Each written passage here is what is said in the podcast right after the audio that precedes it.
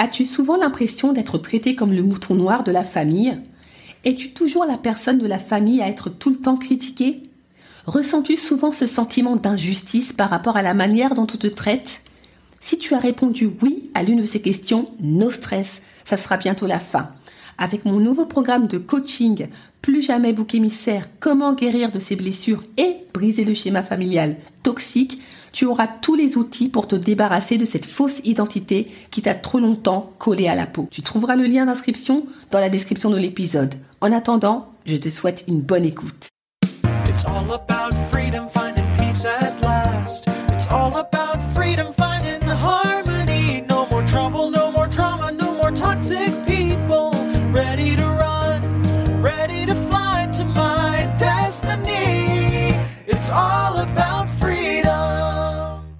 Bonjour et bienvenue dans l'émission Détox Parents Toxiques pour une liberté non négociable. Je suis votre hôte Nadia Chirel, coach de destinée. Ma mission de vie? Accompagner les femmes à se libérer de l'emprise des parents toxiques et à guérir de leur traumatisme d'enfance pour découvrir leur véritable identité et entrer dans leur destinée. Je suis ravie de vous accueillir dans l'épisode 68, l'approvisionnement narcissique, cette drogue addictive.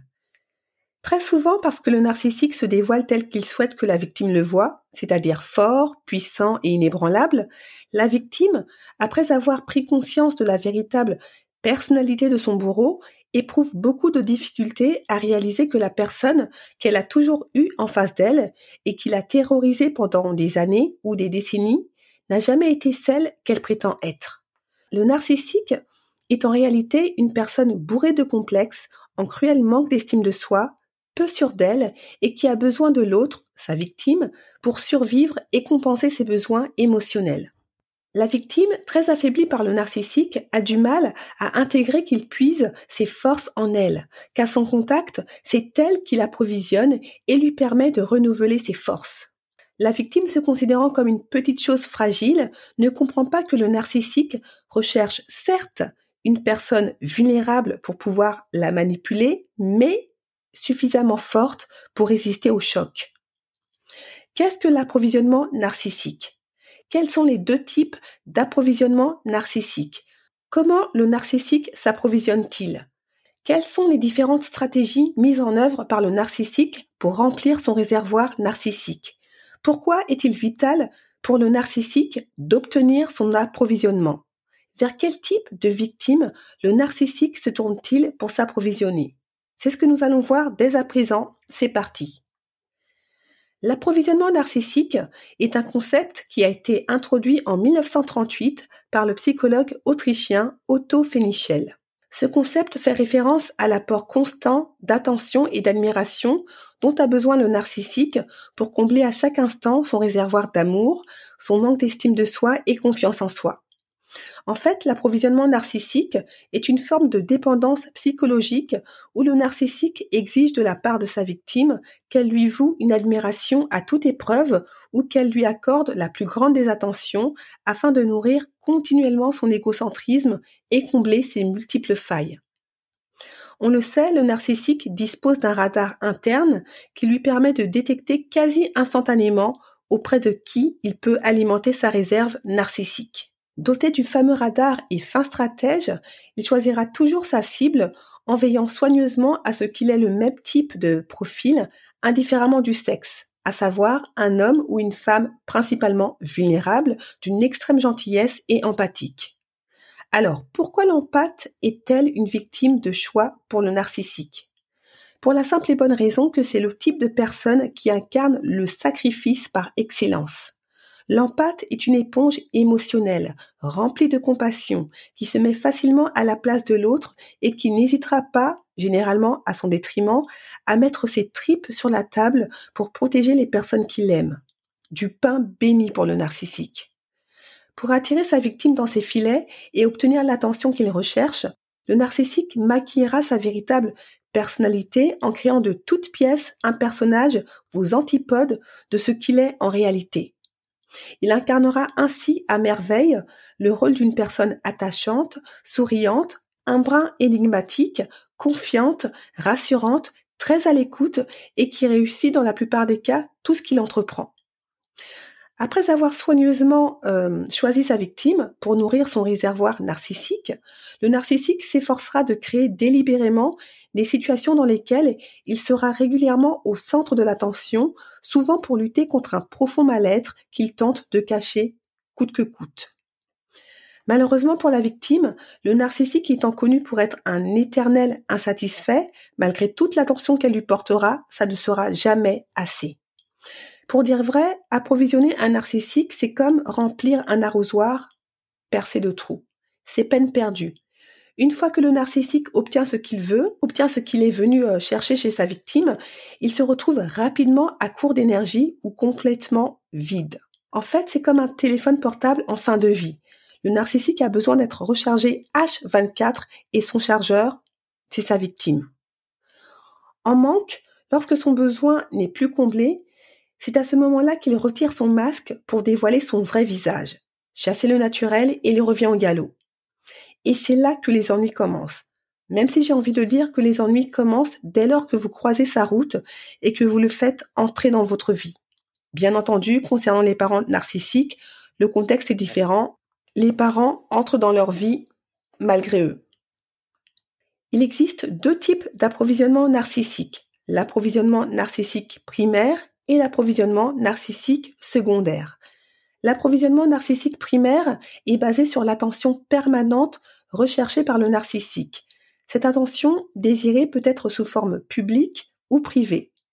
L'attention sous forme publique peut par exemple inclure le besoin de se sentir respecté, aimé ou célèbre dans sa communauté ou dans le monde en général. Alors que l'attention sous forme privée renvoie à une sphère beaucoup plus restreinte et intimiste comme le foyer. Dans le souci de parfaire votre compréhension, voici quelques exemples d'approvisionnement narcissique primaire sous forme publique et privée. Être récompensé publiquement pour une réalisation, être considéré comme un membre influent dans une communauté ou euh, un endroit en particulier, recevoir le niveau euh, désiré d'amour et de respect à la maison, avoir des membres de la famille qui flattent le narcissique et répond à ses désirs et besoins, et enfin être craint à la maison, le narcissique voyant généralement cela comme un accomplissement positif. Tandis que l'approvisionnement narcissique primaire est basé à la fois sur l'attention publique et privée recherchée par le narcissique, l'approvisionnement narcissique secondaire est quant à lui plus centré sur le fait d'incarner l'image d'une vie modèle, respectable et confortable avec une famille. Pour le narcissique, renvoyer l'image d'une vie bien sous tout rapport est son standard de réussite. Voyons à présent quelques exemples relatifs à l'approvisionnement narcissique secondaire avoir un travail respectable qui paie bien, avoir une voiture de luxe et une maison chère, s'intégrer euh, socialement dans la communauté, avoir une relation de couple et familiale qui semble heureuse, avoir des enfants qui réussissent et font des exploits, et enfin appartenir à un groupe ou une association et exercer un rôle important. Tous ces besoins en approvisionnement narcissique témoignent du souci constant pour le narcissique de combler une réserve inépuisable de validation, d'attention et d'éloge dans l'unique but de compenser, comme on l'a précisé au tout début de l'émission, une faible estime de soi, un manque de confiance en soi et des, et des besoins émotionnels dont il a certainement manqué durant son enfance. Toujours plein de ressources pour éviter d'être à plat, le narcissique utilise de nombreuses tactiques pour obtenir son approvisionnement narcissique. Il peut se faire passer pour un expert, manipuler émotionnellement ses victimes ou violer leurs limites. Voici sept rôles que les narcissiques peuvent incarner pour remplir leur réservoir narcissique. Premier rôle, l'expert autoproclamé. Le narcissique peut prétendre être un expert ou une autorité sur n'importe quel sujet de son choix. C'est le beau parleur par excellence. On en connaît tous autour de nous. Personnellement, ces personnes-là m'insupportent. Elles monopolisent très souvent la parole et lorsque vous risquez, vous vous risquez euh, à la prendre, elles vous interrompent comme si ce que vous disiez n'avait aucune valeur. Elles sont aussi euh, tout le temps dans la critique facile et invalident constamment les points de vue des autres afin de renforcer leur propre statut d'expert. En revanche, quand il s'agit de passer de la théorie à la pratique, il n'y a généralement plus personne. L'expert perd rapidement de son éclat. Deuxième rôle, le dominateur. Les narcissiques se positionnent dans les relations personnelles et ou professionnelles pour contrôler leur cible en la dominant, en la minimisant et en la dévalorisant. Pour éviter d'éveiller des soupçons et endosser subtilement son rôle de dominateur, il pourra, comme on l'a précisé un peu plus tôt, se faire passer pour l'homme ou la femme bien sous tout rapport, ou se faire passer pour le sauveur ou la sauveuse qui vole au secours de sa princesse ou son prince vulnérable. Troisième rôle, le chercheur de fans. Certains narcissiques recherchent intentionnellement des carrières ou des postes où ils peuvent être régulièrement admirés ou respectés. Sans surprise, ces postes ne sont pas recherchés dans le but d'œuvrer pour l'intérêt général, il ne faut pas se leurrer, mais simplement pour se sentir supérieur, important et spécial. Quatrième rôle, le violeur de limites. On le sait, le narcissique utilise généralement son charme, son pouvoir de persuasion ou de manipulation pour contraindre sa victime à se plier à des exigences déraisonnables et à aller au-delà de ses propres limites. Cinquième rôle, le vantard. Afin d'attirer l'attention et de recevoir des éloges, les narcissiques grandioses peuvent se vanter des personnes importantes ou célèbres euh, qu'ils connaissent ou de leur statut. L'objectif de tout ce vacarme, que les gens les envient afin de se sentir mieux dans leur peau. Sixième rôle, le caractériel.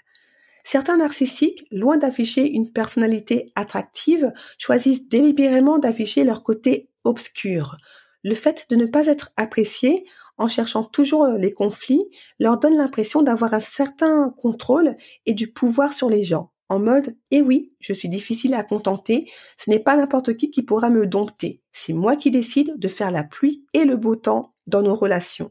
Au fond, ce type de comportement traduit sans nul doute le dégoût que le narcissique éprouve pour lui-même et ce qu'il pense véritablement de lui, à savoir qu'il ne mérite ni l'amour, ni l'acceptation, ni une relation heureuse et saine. En fait, il est en mode autosabotage. Pour se protéger des souffrances éventuelles des autres, il prend quelque part les devants en s'auto-mutilant. Ça fait moins mal quand on s'inflige soi-même la douleur. Du moins, c'est ce qu'il pense. Septième et dernier rôle, le narcissique qui vit par procuration. Certains narcissiques vivent à travers les autres dans l'espoir de rehausser toujours un peu plus leur faible estime de soi ou de réaliser par procuration leurs propres fantasmes et illusions non réalisées. Sans scrupule, ils profitent donc de la gloire de leurs propres victimes. Spoiler alerte, la semaine prochaine, nous continuerons dans la thématique des narcissiques. Cette émission touche à sa fin. J'espère que cet épisode vous a apporté de la valeur et vous a surtout fait prendre conscience que vous avez en vous cette force insoupçonnée. Ne la sous-estimez surtout pas. Saisissez-vous de cette force pour vous libérer de toute emprise toxique, que ce soit du côté des parents, du conjoint, de l'ami, du pasteur, du collègue, du patron. Libérez-vous de toute toxicité. Avant que l'on se quitte, je vous partage le témoignage de Suzelle, une de mes euh, toutes nouvelles clientes qui vient de rejoindre le programme de coaching Déjoue avec brio les questions pièges du recruteur. Dans l'épisode 64, je vous en avais parlé sans volontairement dévoiler son prénom en partageant le message de détresse qu'elle m'avait laissé sur un de mes posts Instagram suite à son échec à un entretien d'embauche en septembre dernier. Pour vous rafraîchir la mémoire, je vous le repartage à nouveau. Bonjour, je suis euh, Suzelle et je recherche un coach pour me préparer à un entretien d'embauche. L'entretien est prévu en avril, mais je veux gagner en assurance. En septembre dernier, j'ai complètement raté un entretien. Ça a été traumatisant pour moi. Je refuse de vivre à nouveau une telle expérience. J'en ai fait des cauchemars. Merci à vous. Fin mars, elle rejoint le programme de coaching et à peine quelques jours plus tard, voici le message qu'elle m'envoie. Bonjour Nadia, je voulais te dire que j'avance doucement avec la grâce de Dieu. Je tenais déjà à te remercier pour le travail extraordinaire que tu nous as réalisé. Waouh! Et je prends conscience déjà de mes erreurs. Je reviendrai vers toi. Merci Nadia. Ta méthode me convient et me permet de me booster et de regagner confiance en moi. C'est extraordinaire. Vous voyez le contraste entre les deux messages, sachant que lorsqu'elle m'a envoyé le dernier message que je viens de vous partager, elle venait tout juste de commencer le programme et déjà pas mal de choses se sont débloquées. Si vous êtes aussi à la recherche d'un emploi et avez des difficultés à vous valoriser en entretien ou à répondre de manière pertinente et impactante aux entretiens d'embauche, le programme Déjoue avec brio les questions pièges recruteurs est fait pour vous. Si vous avez des questions par rapport au programme, n'hésitez pas à revenir vers moi ou à écouter les épisodes 63 et 64 où je vous explique le rapport entre les traumatismes d'enfance, les performances en entretien d'embauche et la destinée. Pour les personnes intéressées, vous trouverez le lien d'inscription dans la description de l'épisode. Encore merci pour toutes les personnes qui ont rejoint cette semaine le programme. Merci beaucoup pour votre confiance. D'autres bonus sont en cours de préparation. Sans transition, si cet épisode vous a plu, vous a boosté et surtout si vous pensez que cet épisode peut encourager quelqu'un, surtout n'hésitez pas à le partager et à laisser un 5 étoiles sur Apple Podcasts ou Spotify pour gagner toujours plus en visibilité auprès des personnes victimes des parents toxiques. Merci pour toutes les personnes qui prennent 30 secondes de leur temps pour voter et à nouveau pour votre fidélité et vos retours super encourageants. En attendant, on continue le combat, on ne lâche rien. Je ne le répéterai jamais assez, plus on sera nombreuses et nombreux à lever le tabou des parents toxiques, moins ils auront d'emprise. Je vous dis à bientôt et vous souhaite une bonne cure de détox parents toxiques pour une liberté non négociable. Ciao! All about freedom, finding harmony. No more trouble, no more drama, no more toxic people. Ready to run, ready to fly to my destiny. It's all